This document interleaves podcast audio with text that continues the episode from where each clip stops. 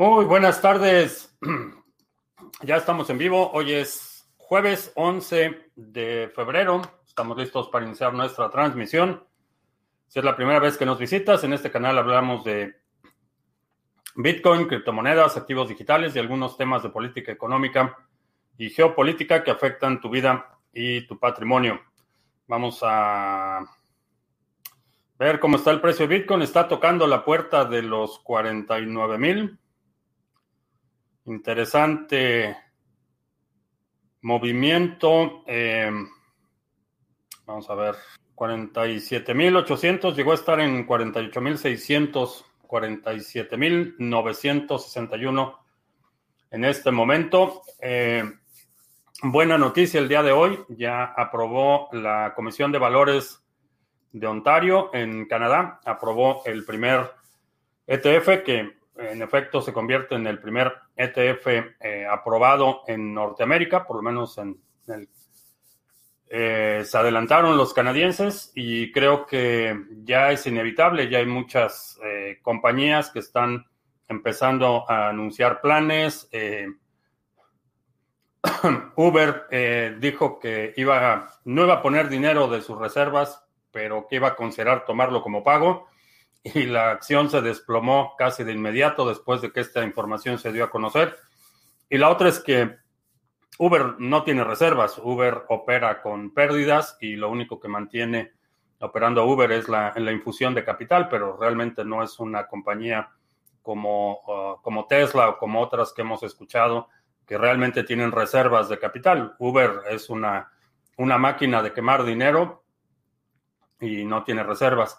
Eh, también uno de los bancos eh, más antiguos, eh, Melon Bank, anunció que va a ofrecer servicios de custodia de criptoactivos y la emisión de certificados respaldados en criptomonedas, cosa que me parece bastante sospechosa y, no me agrada mucho la idea, pero bueno, ya está. como mencionábamos hace, me parece que tres semanas, o algo así, sí, tres semanas, eh, creo que ya estamos alcanzando esa masa crítica en la que empieza la competencia de las empresas, eh, siguen los gobiernos. Ah, mencionábamos que la ciudad de Miami, por ejemplo, está eh, básicamente considerando una, ¿qué sería una ordenanza? Una, ¿cuál sería el término en español? Una resolución del Consejo de la Ciudad para utilizar Bitcoin como moneda de reserva y ofrecer a los empleados de la ciudad de Miami que quieran eh, recibir su salario en, su totalidad o parcialmente en Bitcoin. Eh, estamos viendo ya, eh, obviamente, los, los anacrónicos en España, una, no sé si es ministra o qué cargo tiene en el gobierno, que dijo que las criptomonedas corrían el riesgo de, default, es decir, que de impago. Eh, no son instrumentos de deuda, entonces no sé de dónde salió eso, pero se ve una diferencia enorme entre aquellas eh, jurisdicciones que empiezan a competir por atraer eh, el sector y aquellos que por ignorancia, por conveniencia, por comunidad o por costumbre tratan de combatirlo o ignorarlo. Eh, también Andrew Yang, quien fue precandidato a la presidencia aquí en Estados Unidos por parte del Partido Demócrata y está iniciando su campaña para ser alcalde de la ciudad de Nueva York, está diciendo que, uno de sus planes va a ser eh, instituir un sector dinámico de las criptomonedas en el estado de Nueva York, eh, convertirlo en el centro del desarrollo.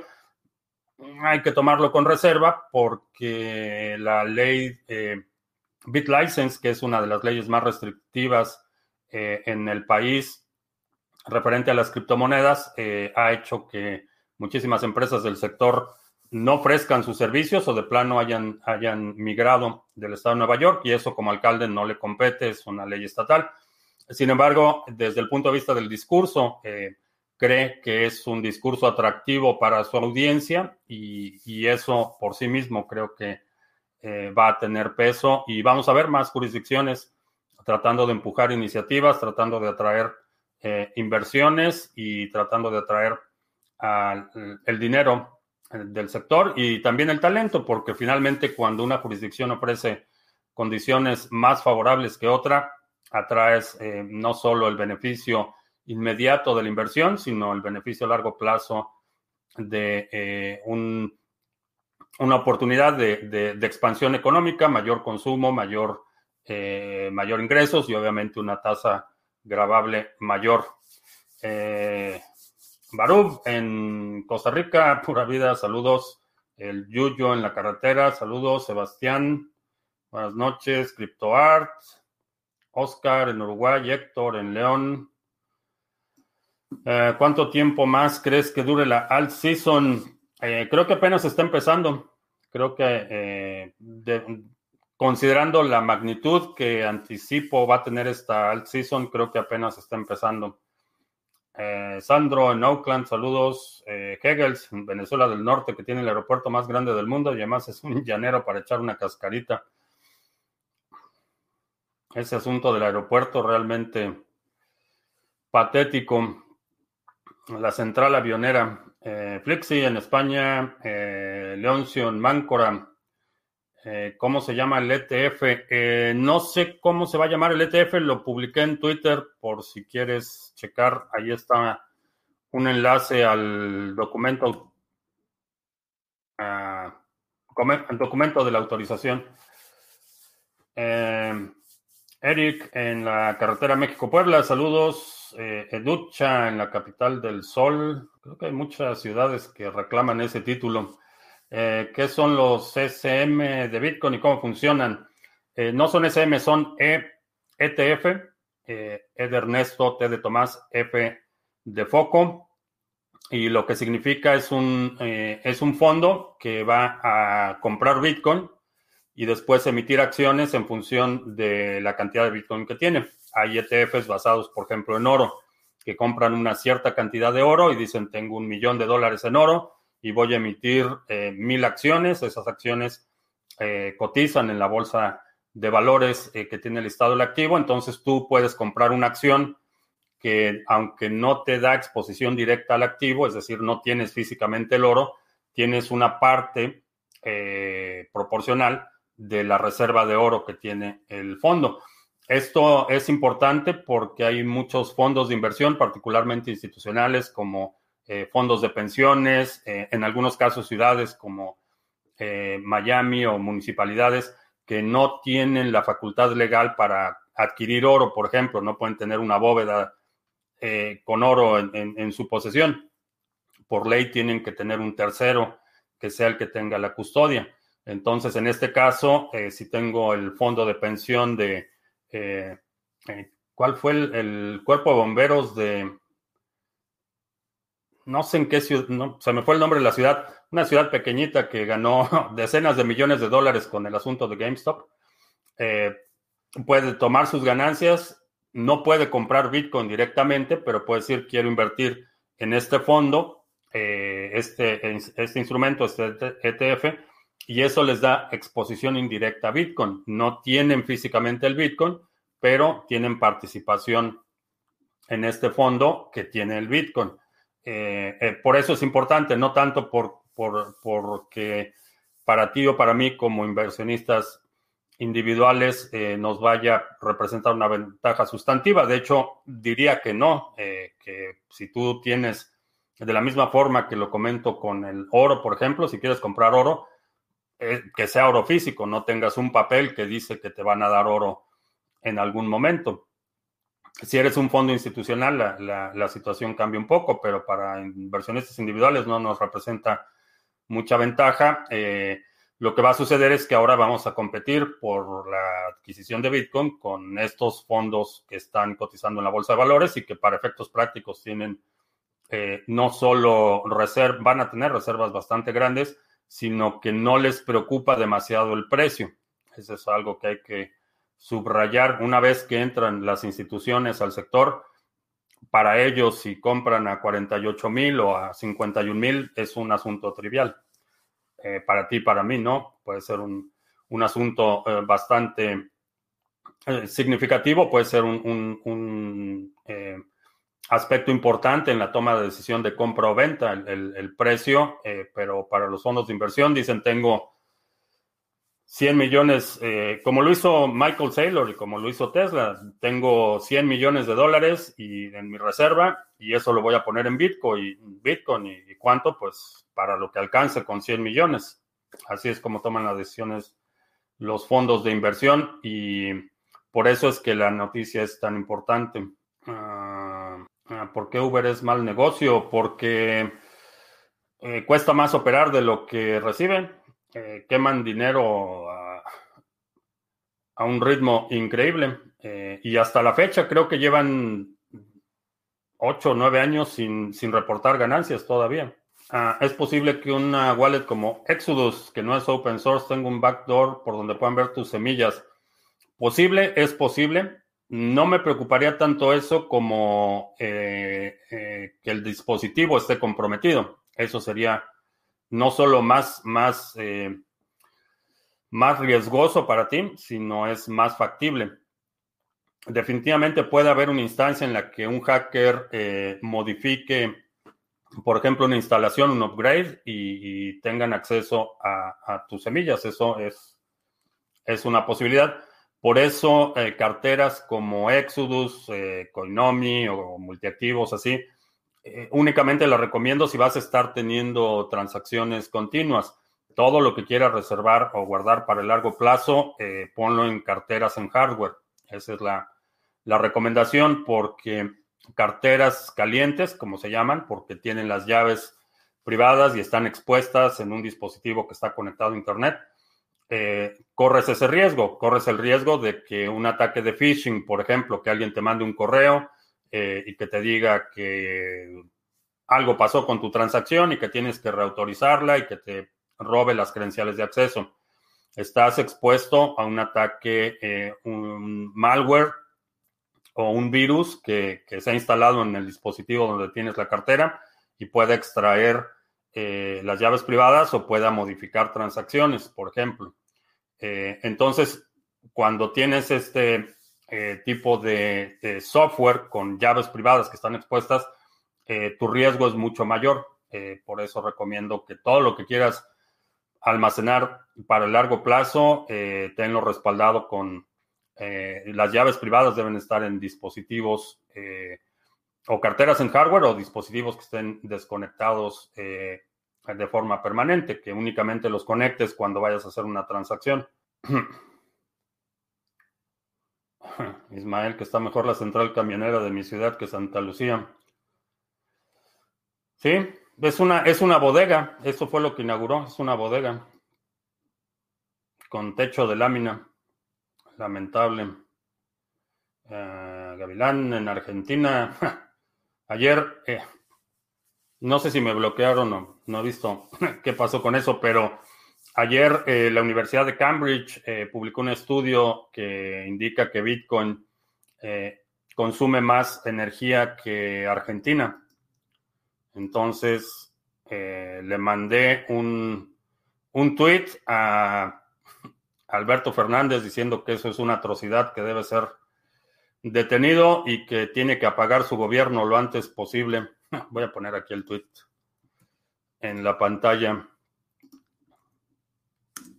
Share screen. ¿Así se ve? Ah, ahí está.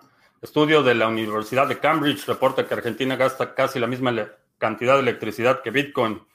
Por favor, detenga esta atrocidad, desconecte a su gobierno entero lo antes posible, piense en futuras generaciones. No me ha contestado. Ah, puede que ADA llegue a 8000 satoshis de BTC como su máximo histórico, sí.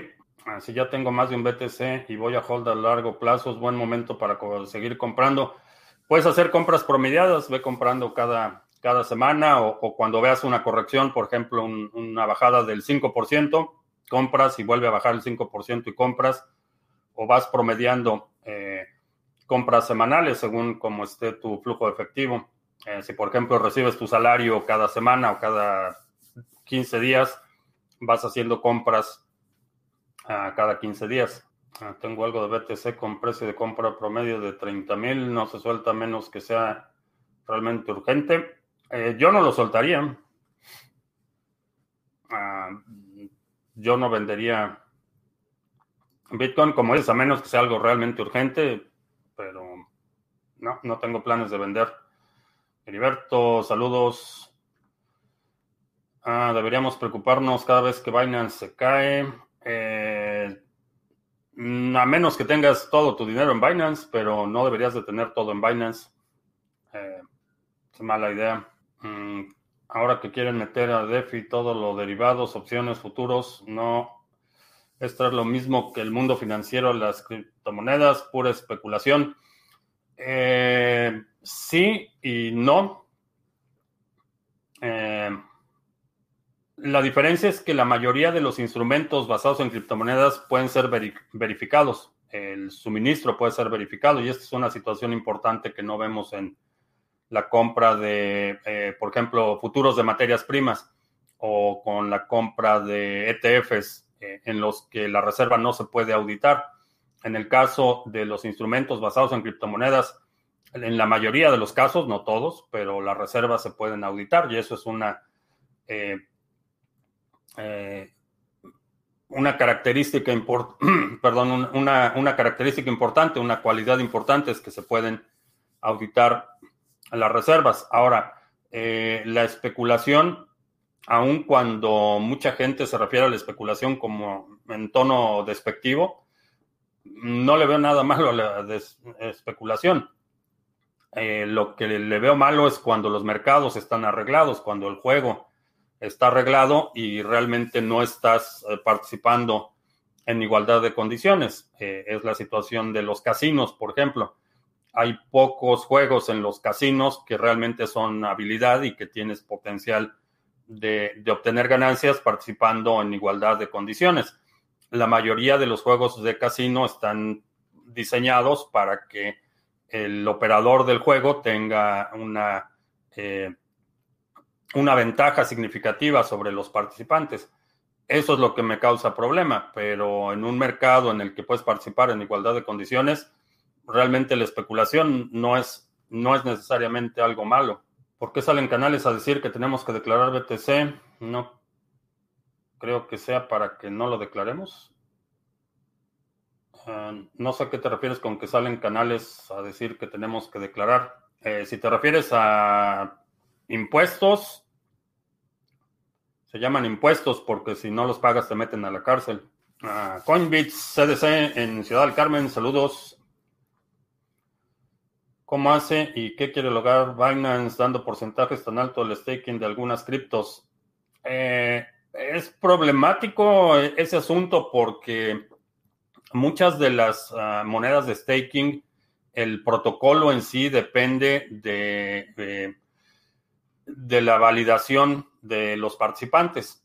Entonces, cuando tienes un jugador que unilateralmente controla un alto suministro, corres un riesgo de un ataque que en proof of, uh, proof of work sería equivalente al 51%, un ataque al protocolo. Binance ya ha abusado este poder con anterioridad, ya lo hemos visto cuando junto con la mafia china, el resto de la mafia china, trataron de tomar control de la red de Steam. Ya ha sucedido, utilizan el poder del voto eh, que desde el punto de vista fiduciario no tendrían derecho a utilizar, pero utilizan el poder del voto de las monedas de sus clientes para eh, hacer modificaciones al protocolo y, violentar básicamente las, eh, las normas o los acuerdos de las redes. Entonces eso me parece, me parece un riesgo eh, para Proof of Stake que un jugador como Binance tenga la posibilidad de controlar un, una gran cantidad del stake y es problemático. Y parte de, su incentivo para acumular más es ese. Eh, va a ser un jugador dominante. Y no hay que olvidar que Binance no es, no es institución de la caridad. El Partido Comunista Chino es, es, es, eh, eh, capitalismo salvaje y son cosas que, hay que tomar en cuenta. Pero Ah, sí, me parece problemático eso. ¿Cuál es la diferencia de los ETF con los contratos futuros de Bitcoin? El ETF es un fondo que ya tiene el Bitcoin. El contrato futuro es una promesa. Eh, es decir, si compramos futuros de Bitcoin, eh, compramos los futuros al precio que va a estar en ese momento. Entonces es un contrato, un futuro es un contrato en el que tú y yo decimos, eh, hoy es 11 de febrero y el 12 de febrero al mediodía eh, te voy a vender Bitcoin al 50 mil o te voy a dar un Bitcoin, por ejemplo. Ese es un contrato, ese es un futuro. Entonces el Bitcoin no existe en este momento. El intercambio es sobre algo que va a suceder en 30 días, 90 días o en un año. En el caso del ETF eh, sería al revés. Yo ya compré el Bitcoin y digo, tengo 10 Bitcoins, voy a emitir acciones por eh, un millón de satoshis y si quieres una acción, te vendo esa acción, pero es del Bitcoin que ya tengo. Esa es eh, la diferencia principal. Uh, Ronin en Buenos Aires, saludos, Wiskeborg. Uh, Motion acaba de empezar con esto de las criptos, comprando 15 euros en ADA. Ahora están en Binance. Quería unirme al pool, aunque sé que no dará casi nada. ¿Qué debería hacer? Eh, hay dos opciones, o puedes eh, delegarlo en el pool o, puedes ir acumulando más ADA y, vas incrementando tu posición eh, paulatinamente. Puse un poco de BTC en Lend, hice mal, no lo sé. No sé qué poco, qué porcentaje de tu portafolio representa y los depósitos en Bitcoin no están asegurados, ya lo veíamos ayer. Si tienes dudas, checa ayer, compartí la pantalla y todo. No están asegurados, entonces asume que, ese Bitcoin que estás eh, eh, poniendo a riesgo es Bitcoin que puedes perder. Si para ti se justifica este riesgo retorno, si lo que estás recibiendo, que me parece que para depósitos en Bitcoin es alrededor del 6% anual, si lo que estás recibiendo se justifica, eh, adelante. Ah, si mi primo Juan quiere comprar una casa, lo ideal es que una empresa establecida en Estonia la compre. Eh, fácil o difícil sacar una ciudadanía virtual en Estonia. No es fácil, no es rápido. Eh, se lleva un par de, bueno, no sé cómo está la carga ahorita, pero se puede llevar dos o tres meses el proceso completo. Fácil, sí es fácil porque, vaya, la barrera de entrada no es muy alta, pero no es muy rápido. Ahora, eh, depende de tu legislación local. Hay muchos países que tienen restricciones para que eh, personas, primero personas extranjeras, ya sea personas jurídicas o personas morales, es decir, personas físicas o empresas, eh, adquieran propiedad en, sus respectivos países. Eso es lo primero que tienes que verificar. Eh, si legalmente la empresa en Estonia puede poseer ese bien, si puede poseer en su totalidad o si tiene que ser una copropiedad con otra entidad nacional. Eso varía muchísimo de un país a otro. Asumiendo que la empresa pueda tener propiedad total, eh, creo que sí. Y particularmente en países en los que la, certeza jurídica de la propiedad está eh, bajo ataque, eh, teniendo una entidad en el exterior, tienes algunos recursos adicionales que si únicamente es una propiedad por un nacional o ciudadano del país en cuestión. Estoy lejos de la zona del accidente múltiple. Eh, estoy del otro lado, pero, eh, pero sí está, está bastante grave el, accidente en la zona norte de Fort Worth. Ah, Alberto, en Barcelona, ¿crees que criptos como Dent, el Market Rank 161, puedan llegar a su máximo histórico en este rally alcista? Ese en particular no lo sé, no, no he checado cómo va el progreso fundamentales, no sé en ese en particular, pero creo que muchos van a llegar. No todos, hay algunos que, creo que se van a quedar a medio camino, pero, pero cuando la marea sube, todos flotan. Ah, quería saber si al comprar BTC en peer-to-peer existe algún riesgo de obtener BTC que tenga un origen dudoso, como un delito, por ejemplo, y luego poder ser sometido a una investigación judicial. Es posible. Eh, el riesgo no es tan alto eh, si tomas precauciones básicas. Por ejemplo, eh, si vas a hacer una compra grande, no la haces en una sola exhibición con un solo vendedor, diversificas, eh, mitigas tu riesgo, eh, la puedes hacer también de forma progresiva, vas estableciendo una relación con el vendedor para asegurarte que, que ese Bitcoin no sea obtenido ilícitamente. Ahora, el hecho de que sea peer-to-peer no quiere decir que sea necesariamente el viejo este, va a haber un récord de esa transacción y, si tú lo obtuviste de forma legítima, eh, tienes recursos para ah, básicamente eh, deslindarte de cualquier mm, problema anterior con ese, con ese Bitcoin. Si lo compraste de, forma legítima, con, intenciones claras, eh, con recursos de origen legítimo, tienes cierto nivel de, de protección.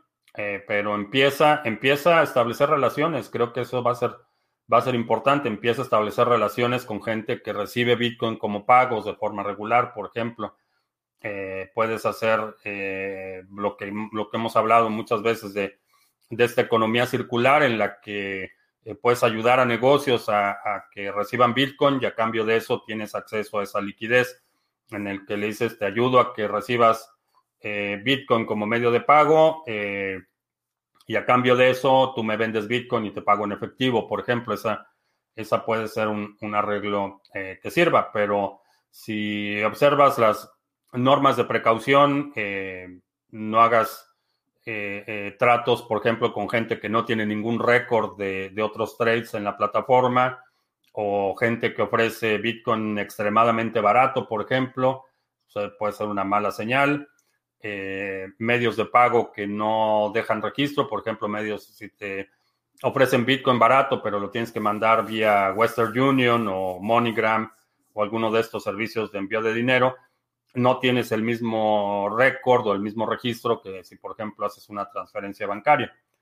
Eh, como posible, es, es posible. Manuel en Valparaíso, saludos, Jacier.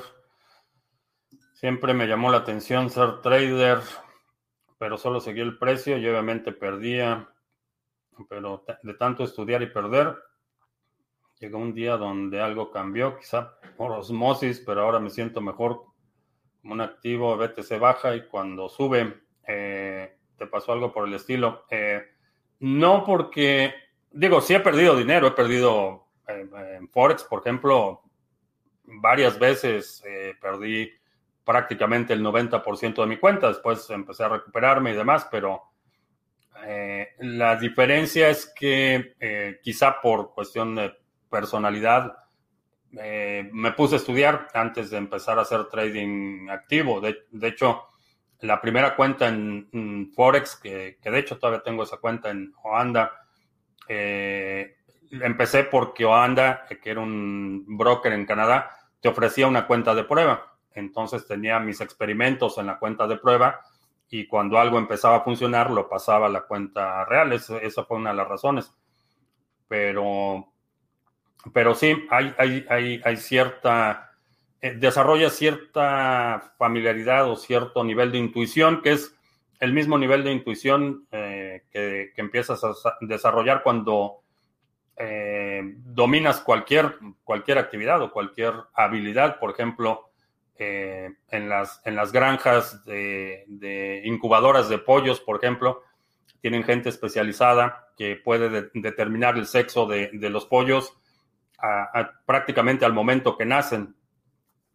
No hay una metodología o esto es algo, no es algo que te puedan enseñar una gráfica que te digan, es una habilidad que, se desarrolla con el tiempo y el alto, tiene un alto grado de eh, efectividad este, este método.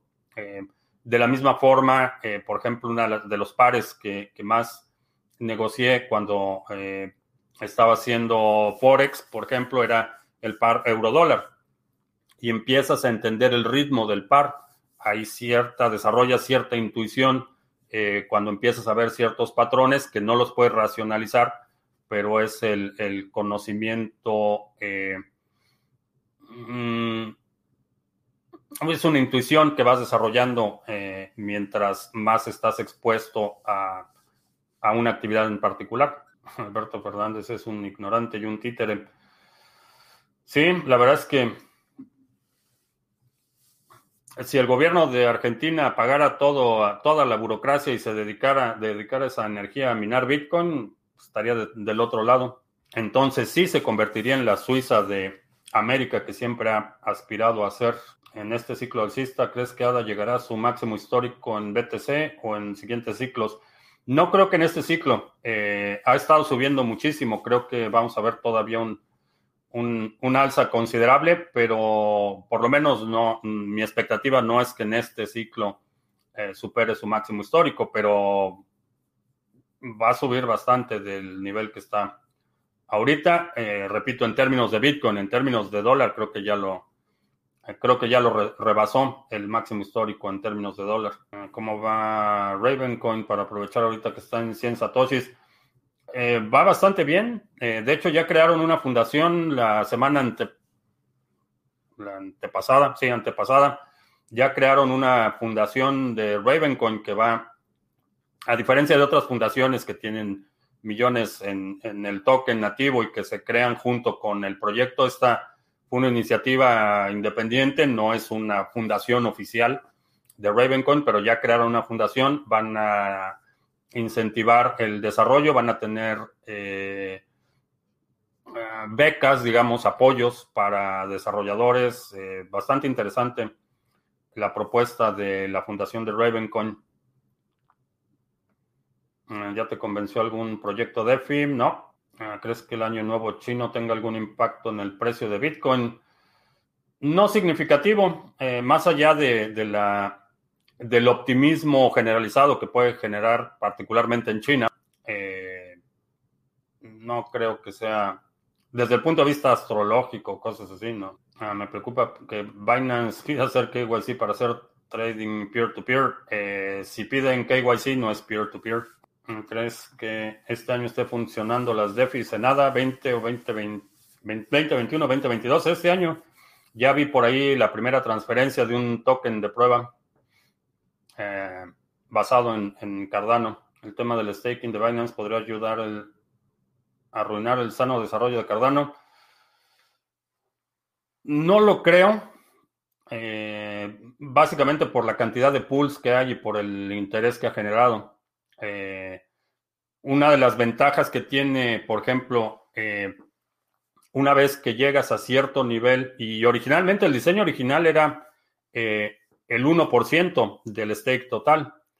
Eh, creo que inclusive quienes eh, empezaron a diseñar el, protocolo ah, de, delegación en Cardano, ni siquiera, ni siquiera ellos anticipaban eh, el nivel de participación que iba, que iba a haber, porque el diseño original era cualquier pool que tuviera más del 1% iba a ser no penalizado, pero ya por encima del 1% del stake total, ya tu, tu ventaja competitiva iba disminuyendo. Ahorita ya eh, eh, los niveles de saturación van a estar, creo que para marzo va a ser de 34 millones. Lo que te permite eso es eh, proteger el protocolo para que no haya un jugador que simplemente porque tiene el 20% del suministro en stake pueda aprovechar esa ventaja de forma significativa. Este diseño en el que los pools tienen un nivel de saturación que se va ajustando, te permite asegurarte que haya la máxima participación eh, posible. Hay otras monedas, eh, como lo vimos en el caso de eh, el, ataque de la mafia china para tomar control de Steam, no tienen ese tipo de limitantes y, y es, eso puede ser problemático. En el caso de Cardano, no me, no me preocupa demasiado por este diseño en el que se ajusta el nivel de saturación de los pools. Entonces, eh, eh, para poder realmente abusar el sistema, por ejemplo, Binance tendría que generar miles de pools de forma simultánea y entonces el costo del ataque se va incrementando considerablemente. Eh, por eso no creo que específicamente Cardano pudiera ser vulnerable. Ahora, Dicho esto, eh, vale la pena recordar que hasta la fecha Proof of Stake no ha sido sujeto a un ataque coordinado y fondeado como, eh, como ha sido eh, Bitcoin, Proof of Work. Entonces, eso hay que tenerlo en consideración. Ah, puesto que Bitcoin ha doblado su máximo histórico, ¿crees que hará lo mismo en breve? En términos de, dólar, creo que ya lo superó. Eh, eh, el incremento que ha tenido es del 100, 120% o 130%, algo así, ya, ya lo superó. Eh, de hecho, hace apenas una semana estaba en 500 satoshis y ya está en casi 2000. Se puede sacar los ADA de la cartera Uphold. Me parece que no. Me parece que la única opción que tienes con Uphold es venderlos y puedes retirar Bitcoin. ¿Qué opino de que Dogecoin superará el dólar? Eh, si Dogecoin supera el dólar, me va a dar mucho gusto. Eh, ¿Es posible? Ah, tengo mis dudas. Eh, tengo mis dudas de que llegue a superar un dólar, pero va a seguir subiendo todavía tiene margen para subir. No sé si llegue al dólar, está ahorita en 100 satoshis, 150 satoshis, que son... Veo puro verde. Eh, está en 6, 6 centavos de dólar. Tiene margen todavía para subir bastante. No, no sé si en este ciclo llegue a un dólar. ¿Será que Oracle u otra empresa está esperando una corrección del precio para adquirir BTC o se animarán a comprar el máximo histórico? No, como mencionaba, una vez que, este tipo de empresas deciden que van a comprar Bitcoin, empiezan a comprarlo. No, no están viendo el precio y esperar a que haya una eh, corrección y no tienen un precio de entrada. Dicen, tengo 100 millones de dólares para poner en Bitcoin y compran lo que alcance. Esa ha sido la y de hecho, esa fue la recomendación que hizo Michael Saylor durante la presentación que hizo a las empresas eh, que se registraron para el seminario de cómo agregar Bitcoin a tu, a tu tesorería. O eh, esa fue la recomendación. Establece tu presupuesto, cuánto le vas a destinar y en ese momento empiezas a comprar. Y así fue como lo, lo hizo. De hecho, parte de la posición de MicroStrategy en su momento estaba en máximo histórico. Eh, así es como operan los que tienen bolsillos amplios. El Senado de Nigeria dijeron que BTC ha hecho que la moneda nigeriana sea inútil y sin valor. Sí, fue uno de los senadores en Nigeria, dijo que game over para la moneda nigeriana, que realmente BTC ya había desplazado totalmente la utilidad y el valor de la moneda local. Efectivamente. Uh, ves una solución de segunda capa en Ethereum similar a Lightning Network. Ya la habían propuesto, ya había un, no me acuerdo cómo se llamaba la propuesta, ya habían propuesto algo similar. De hecho, en, algún momento Vitalik dijo que eh, no sé qué estaba, qué clase de champiñones tenía su ensalada, pero estaba diciendo que eh, deberían, de, que Ethereum debería utilizar Bcash como segunda capa para almacenamiento de datos porque tenían bloques ilimitados. Repito, no sé qué clase de champiñones tenía la ensalada, pero ya había habido varias propuestas en este sentido de crear una segunda capa, pero el problema es que desde el punto de vista de dirección, de, eh, compromiso con el problema que tienen que resolver, están corriendo como gallinas sin cabeza. Ah, de pronto ya esas empresas grandes están comprando y por eso está subiendo y después avisan que compraron. Sí, sí, ninguna empresa va a, va, a anunciar de forma anticipada que va a comprar. Eso no sucede. Lo que va a suceder es que en el siguiente trimestre, por ejemplo, eh, cuando tengan que hacer su reporte las empresas a la Comisión de Valores, estamos hablando de empresas públicas, eh, cuando tengan que hacer su, siguiente reporte, eh, lo que van a decir es compramos X cantidad de dinero en Bitcoin. Eso es lo que vamos a ver en el reporte, como lo vimos en el caso de Tesla. Tesla empezó a comprar desde diciembre, pero fue hasta el reporte de enero que, que supimos, bueno, febrero, el correspondiente enero, que en febrero eh, se hizo público que, que había comprado. Y lo mismo va a suceder con todas las empresas públicas, van a empezar a comprar y en su momento van a, presentar su reporte a la Comisión de Valores. A lo mejor van a hacer un boletín de prensa, no lo sé, pero no lo vamos a saber de forma anticipada. Sería bastante irresponsable e incompetente por una empresa anunciar antes de hacer la compra. Este ciclo alcista termina a fin de año. No lo sé, no lo sé. Eh, no sé cuánto vaya a durar este ciclo alcista. Se ve bastante robusto. Eh, ha durado mucho más que el ciclo alcista pasado. Eh, Bitcoin desde ah, prácticamente desde noviembre ha estado haciendo nuevos máximos, nuevos máximos, nuevos máximos. Eh, las monedas han estado subiendo, no tan, no de una forma tan repentina. No hemos visto un ascenso vertical todavía en, corto plazo, pero este ciclo se ve bastante, bastante robusto. Ah, ya está aquí nuestro Chairo de cabecera. A lo mejor se le hizo tarde porque tuvo que ir al nuevo aeropuerto la computación cuántica puede poner en peligro a Bitcoin. Eh, checa los criptominutos. Tengo, no sé, hemos hablado de ese tema probablemente 30 veces, pero no.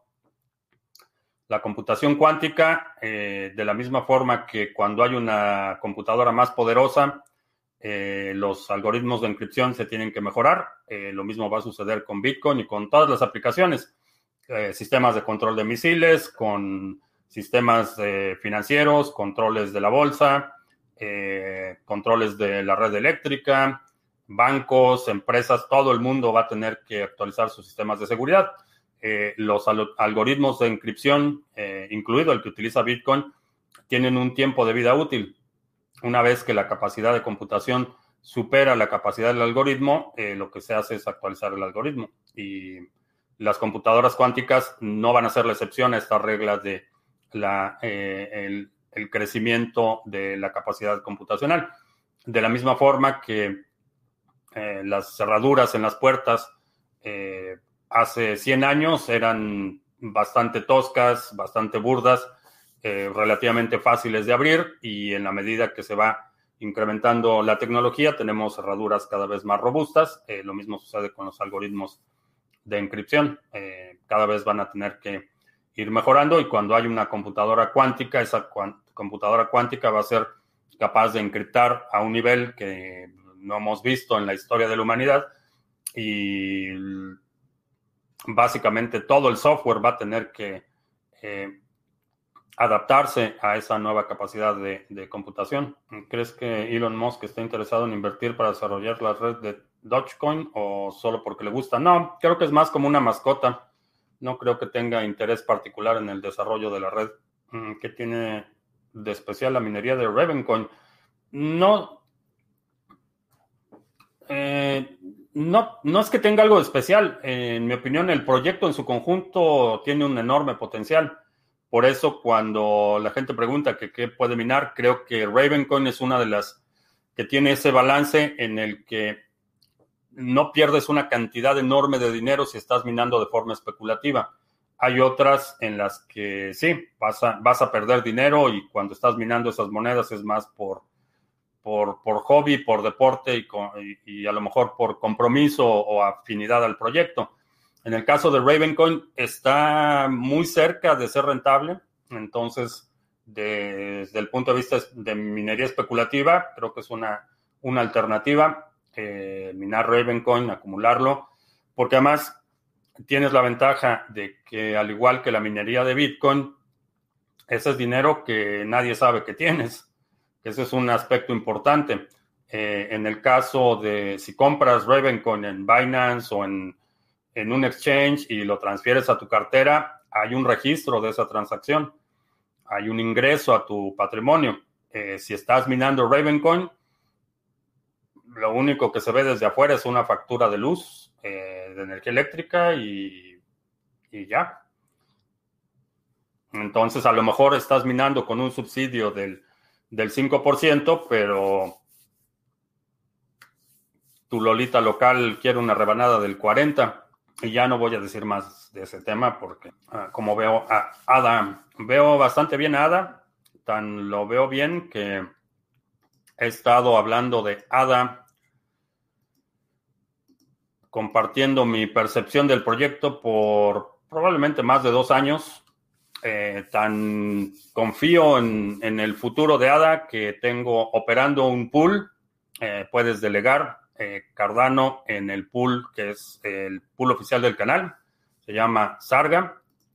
Y tenemos 31 millones de ADA delegados, 1.132 delegadores. ¿Y cómo vamos hoy con los bloques? Creo que llevábamos tres hace un rato. Llevamos tres bloques, 333 en los últimos tres días. Entonces, si tienes ADA y quieres delegar, quieres obtener un beneficio por participar en la eh, firma de bloques junto con el pool Sarga. Ahí está la dirección de Discord. Ahí puedes eh, hacer preguntas, consultar materiales eh, que tenemos disponibles de ayuda, guías, etcétera. También puedes checar en YouTube y en Library el canal de Individuo Digital. Ahí también tiene un par de tutoriales de cómo hacer la delegación en el pool Sarga. Ya que estamos en los comerciales, ya está la página de Waves de el pool Sarga. Ah, ya está el listado de los bloques que hemos firmado y aquí están la dirección de delegación, el alias y el canal de Discord para que si tienes Waves y quieres participar también en el pool de Waves, que es el pool oficial del canal, eh, chécalo. Eh, los enlaces están en la descripción de este video. Y eh, por último, ah, no, no por último, por penúltimo, ¿dónde está el de OPSEC? No, balanceo. Estamos viendo algo que habíamos anticipado ya desde hace probablemente dos años. Sabíamos que iba a suceder, que iba a haber un nuevo ciclo alcista. Parece que ya está aquí el ciclo alcista y es importante que eh, consideres eh, aprender a cómo maximizar tus ganancias, cómo tener un portafolio óptimo que te permita aprovechar las mejores oportunidades en el sector. Este es un seminario de balanceo de portafolio de criptoactivos. En este seminario te enseño eh, cómo definir y cómo entender el espectro de riesgo en el, en el sector de las criptomonedas. Hablamos del riesgo de exposición, la dimensión de liquidez y la dimensión de flujo de efectivo en el caso de eh, criptoactivos, cómo optimizar tu portafolio para obtener las mejores eh, ganancias. Eh, te doy la guía para hacer un plan personal y también tienes acceso a, obviamente, a la grabación, a la guía PDF y a los materiales de este seminario. Así es que si quieres aprender cómo tener un portafolio balanceado en el sector de las criptomonedas, chécate el seminario. Está en criptomonedastv.com, diagonal tienda.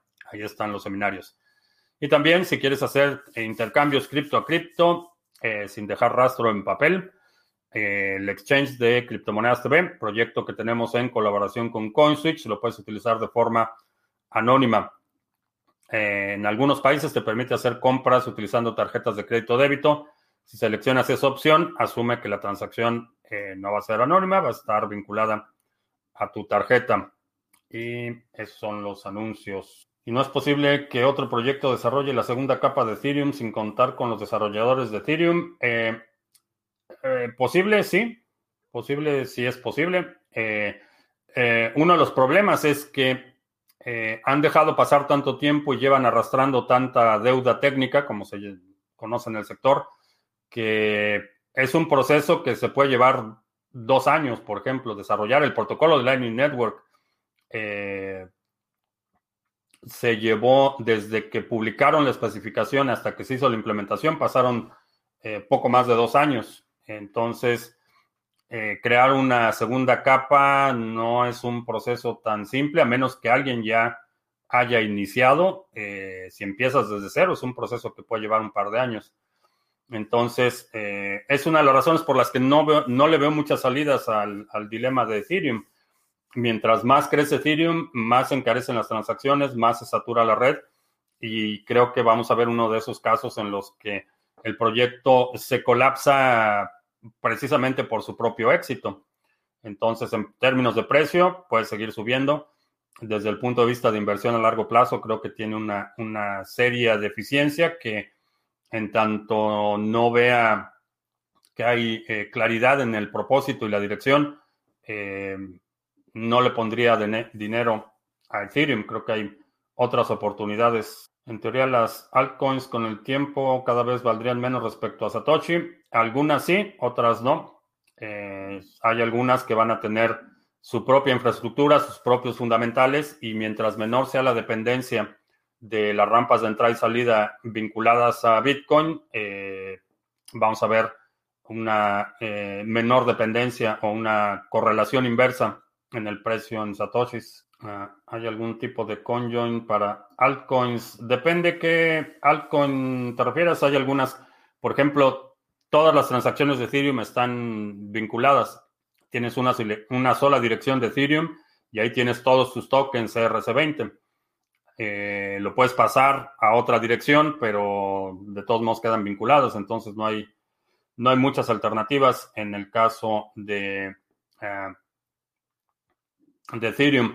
Hay otras monedas eh, que a nivel de protocolo tienen la opción de privacidad, que puedes utilizar esa opción para hacer una transacción grande y utilizando la forma de privacidad ya desvinculas el origen y el destino. Porque dicen que la minería de Ravencoin no permite la centralización de los mineros como pasa en BTC. Eh, por el tipo de algoritmo que utiliza, es resistente a ASIC. Eh, tiene una... va cambiando, va cambiando el algoritmo que utilizas conforme pasa el tiempo. Entonces, haz de cuenta que los ASIC son equipos monofuncionales. Una vez que fabricas un ASIC, el ASIC puede hacer solo una cosa no puedes reconfigurar el equipo para que haga otra cosa. Eh, son monofuncionales.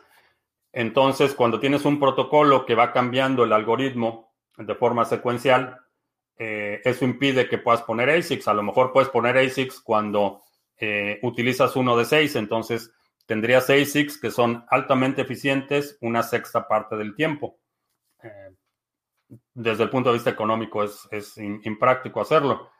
Por eso eh, Bitcoin Gold utiliza una eh, mecánica similar en la que como se va rotando el algoritmo, eh, solo lo puedes minar con tarjetas gráficas, porque solo una computadora la puede reconfigurar para que en lugar de hacer un algoritmo en particular, utilice un algoritmo distinto. Un ASIC no lo puede reprogramar así.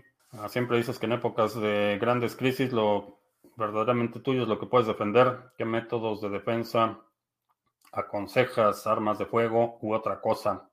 ¿Sí? Eh, ah, tanto como recomendar, no, no, te puedo hacer ninguna recomendación. Eh, vaya, no, no lo tomes a mal, no te conozco, no sé cuáles son tus capacidades, tus, etcétera. En general, eh, medios para defenderte. Cuando hablamos de Bitcoin, balas, bolillos, botica y biblioteca, es precisamente medios para defenderte. Ahora, ¿qué medios para defenderte? El espectro es enorme. Puedes utilizar eh, desde eh, armas de fuego, armas punzocortantes, armas contundentes. puedes utilizar distancia, por ejemplo, si tienes una propiedad grande. La distancia es un parte de tu mecanismo de defensa. Puedes tener perros o puedes tener gansos, que no sé por qué, pero resulta que los, los gansos son muy, muy buenos defensores de la propiedad. Depende mucho de cuáles sean tus circunstancias, si tienes niños pequeños, si no, etcétera. Pero depende también mucho de la legislación. Donde estoy yo, eh, puedo comprar municiones por correo, por ejemplo. Me, llegan aquí a la puerta de mi casa mi caja de municiones. Eh, puedo comprar partes para fabricar prácticamente cualquier cosa que me interese como mecanismo de defensa. En muchos países las restricciones son enormes, no solo eh, en, el instrumento en sí, sino en la aplicación de la fuerza letal como mecanismo de defensa. Todo eso lo tienes que investigar localmente, cuáles son los límites, cuál es eh, tu, eh, el contexto en el que estás operando. Hay, hay países en los que tu lo único que te permite la ley es correr y, persinarte. Me parece absurdo, me parece trágico que el ser humano haya, llegado al punto en el que eh, haya renunciado al derecho a defender la, preservación fundamental de la vida. Me parece una atrocidad, me parece que darle el monopolio de la violencia al Estado es una una muy mala idea, pero depende mucho de tu contexto. Eh, si puedes obtener armas de fuego, sí, es un multiplicador que no descartaría en lo absoluto. De hecho, tan no lo descartaría que, bueno, no lo descartaría en lo absoluto. Pero depende de dónde estés, depende con quién estás. Eh, repito, si tienes niños pequeños, las consideraciones son distintas a que si tienes hijos mayores o tienes otras personas viviendo en el mismo lugar, qué tan grande es el lugar y un largo, etcétera. Gansos, terrible, mejor que perros. Sí, eh, sí. Bueno, nunca he tenido gansos, he tenido perros, pero nunca he tenido gansos, pero sí he escuchado que son, son bastante efectivos para, para defender la propiedad. La camioneta de Tesla, esa prueba de balas. Eh,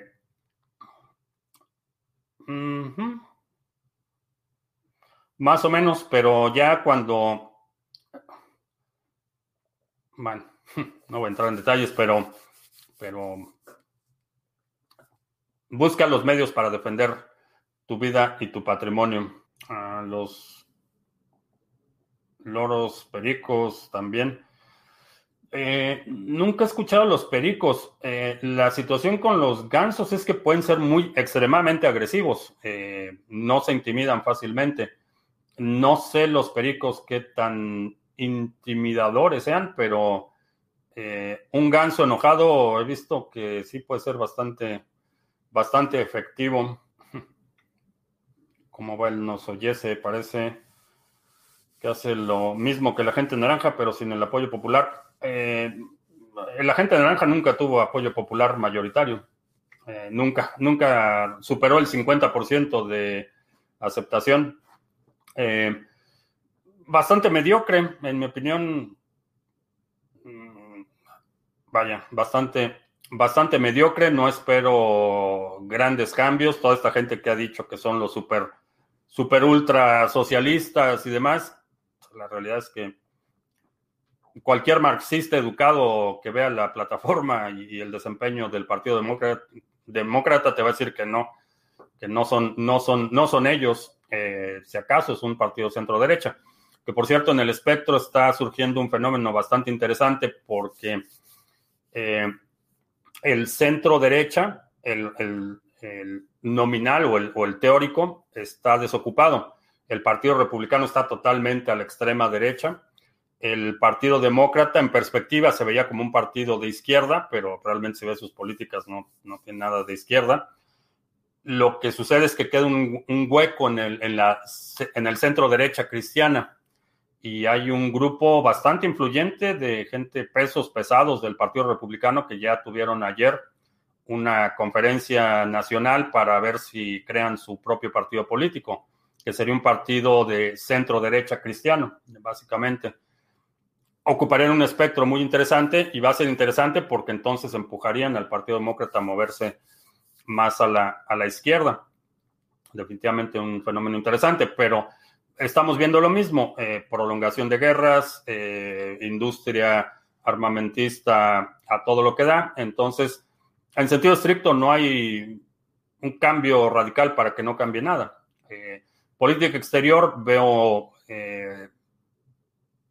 una extensión de la hegemonía eh, de Estados Unidos por quizá una década, un poco más, pero no espero, no tengo demasiadas expectativas de, de este nos oyese. De hecho, si alguien, si alguien recuerda y ha estado siguiendo las transmisiones, en, me parece que fue en, en agosto, probablemente en julio o agosto, que mencionaba que pues yo estaba ya preparado para otros cuatro años de la gente naranja. No veía una instancia en la que lo pudieran, le pudieran ganar, pero pues le ganaron.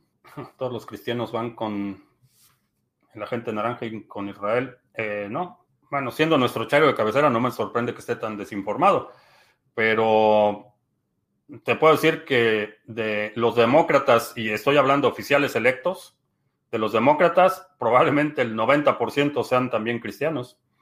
Eh, de distintas denominaciones, no todos son evangélicos, no todos son tan eh, anacrónicos como, como la derecha más radical, pero el 90% de los oficiales electos del Partido Demócrata son cristianos. Hay por allí algunos eh, agnósticos, ateos, eh, por ahí un par de eh, musulmanes, hindús, sikhs, otras cosas, pero el 80, 90% deben ser cristianos, por lo menos de los oficiales electos estoy hablando. La gente, los, los ciudadanos registrados o con tendencia demócrata, ya es otra historia, pero oficiales electos son, son los mismos que tienen sus su día nacional de la oración y que empiezan con sus, con sus mitos de la edad de bronce, con Francisco apoyando el populismo total, lo peor de la Iglesia Católica, te lo dice una Argentina que le conoce el lado oscuro. Ah, la Iglesia Católica nunca ha estado en favor del desposeído. La Iglesia Católica siempre ha estado aliada al poder. De hecho, llegó a ser la religión dominante por su por las concesiones que hizo al emperador Constantino. Esa es la única razón por la que eh, la Iglesia Católica se conoce como Iglesia Católica Romana.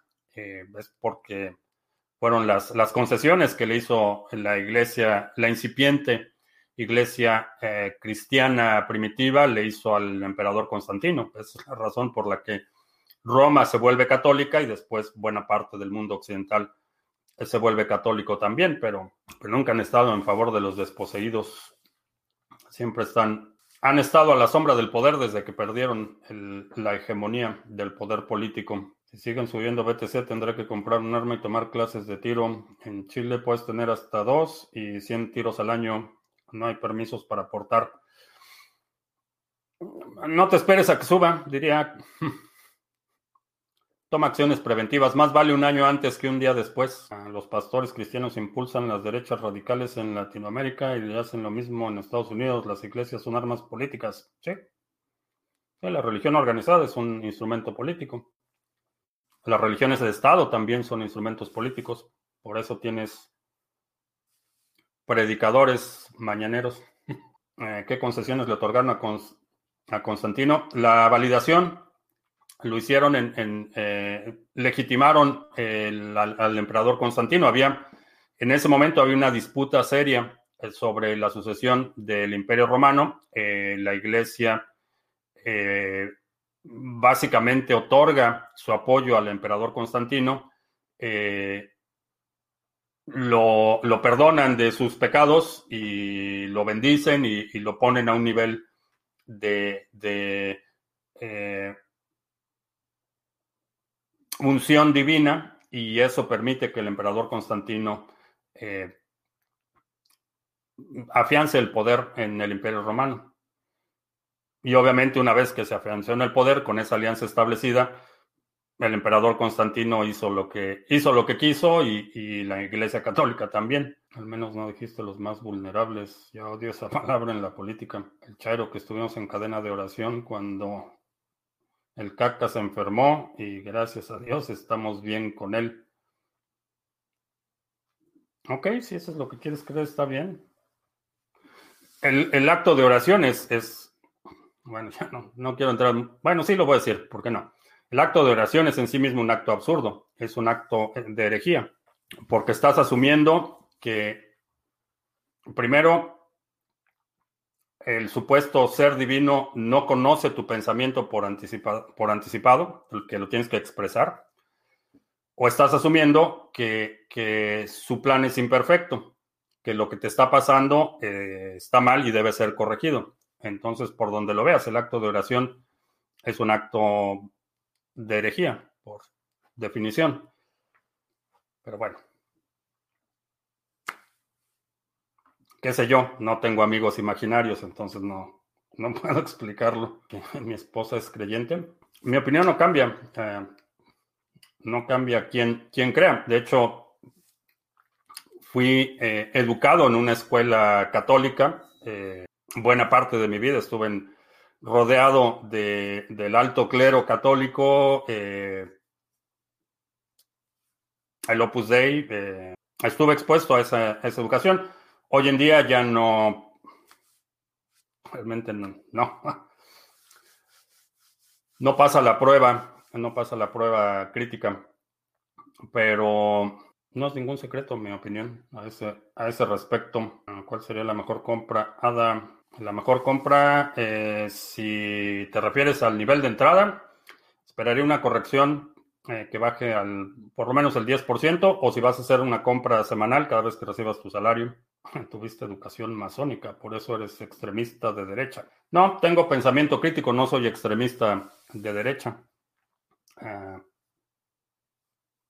es una crítica barata para quienes no pueden debatir ideas. Eh, no soy extremista de derecha. Digo, si, si crees que defender el derecho a la, a la propiedad, el derecho a la libre expresión, el derecho de asociación, el derecho a, defender tu vida y tu patrimonio, si crees que son radicales, pues sí, sería un radical, pero no de extrema derecha. De hecho, tengo un desprecio considerable por la, eh, las religiones organizadas en su conjunto, no únicamente el catolicismo, la, los cristianos en general, la religión organizada en su conjunto, tengo un desprecio bastante sano, porque ah, engañan a la gente.